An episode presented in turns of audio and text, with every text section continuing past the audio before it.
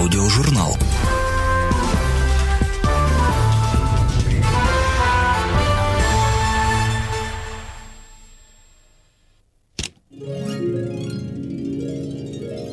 Однажды его пригласили поучаствовать в упражнениях вольтежировщиков.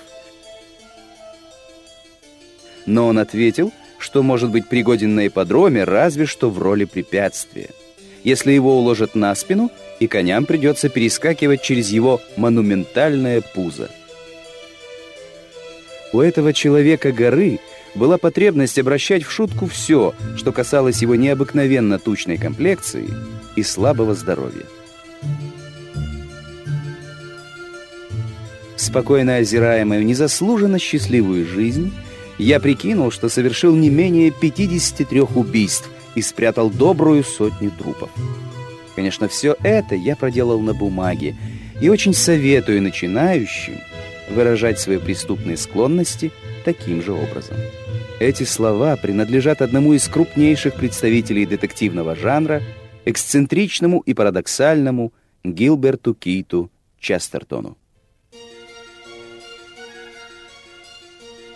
Английский писатель, поэт, критик и публицист Гилберт Кит Честертон родился в Лондоне в 1874 году. В детстве вместе с отцом, неистощимым выдумщиком, он рисовал акварели, занимался лепкой и ставил спектакли в кукольном театре. А когда играл в разбойников, настолько вживался в образ, что, став взрослым, вспоминал. «Я не притворялся, я просто стал сочинять детективы, раньше, чем научился грамоте. В привилегированной частной школе неуклюжий подросток не блистал знаниями. Он был поглощен сочинением стихов. Одноклассники посмеивались над ним и однажды набили его карманы снегом, а мечтательный Гилберт заметил это только когда под партой образовалась лужа. Честертон не стал, как его сверстники, поступать в престижный университет.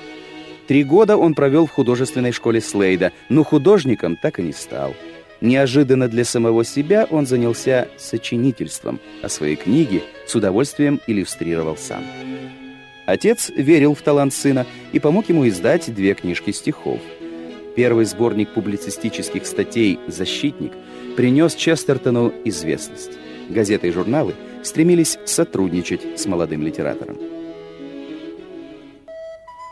В 27 лет Гилберт женился.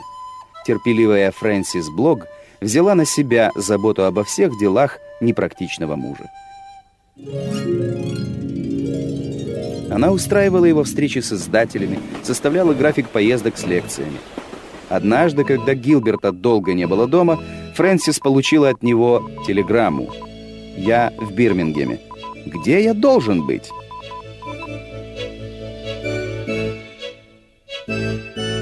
В черной шляпе и широком черном плаще, очень высокий, широкоплечий, он бродил по Флит-стрит, улице газетчиков в Лондоне, встречался с разными людьми, увлеченно спорил и много пил. Но не из пристрастия к спиртному, а скорее по рассеянности. И всюду писал, в кэбе, в кофейне, а то и просто посреди улицы. Блистательные статьи, полные парадоксов, буквально сыпались из-под его пера.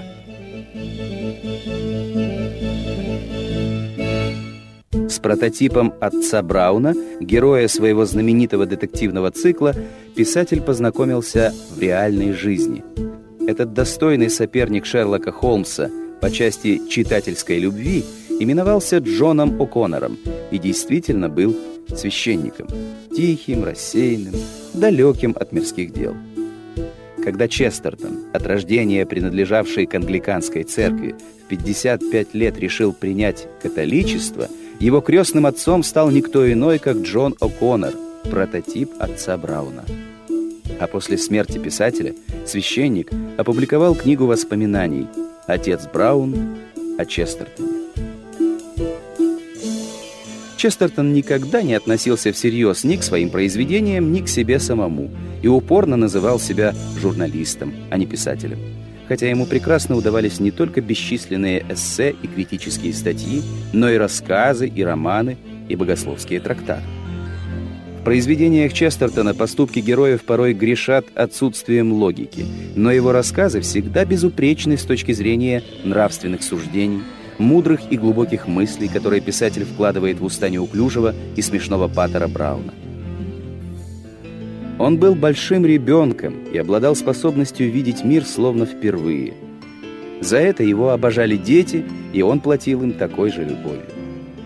Я всегда чувствовал, что моей настоящей жизнью было детство. Он разыгрывал сценки, читал веселые стихи.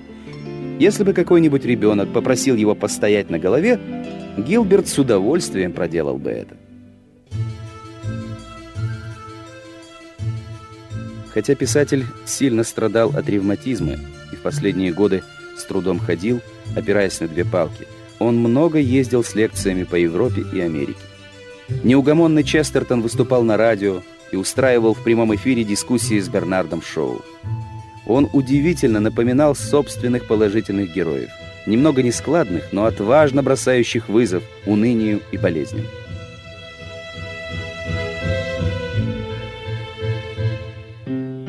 Гилберт Честертон умер в 1936 году. В автобиографии, вышедшей уже после его смерти, он писал «Я беседовал с государственными мужами, когда решались судьбы наций. Я бывал на краю света, опустошенной землетрясением или смерчем. Я журналист, и я видел немало. Но все это вместе взятое значит гораздо меньше, чем папин кукольный театр.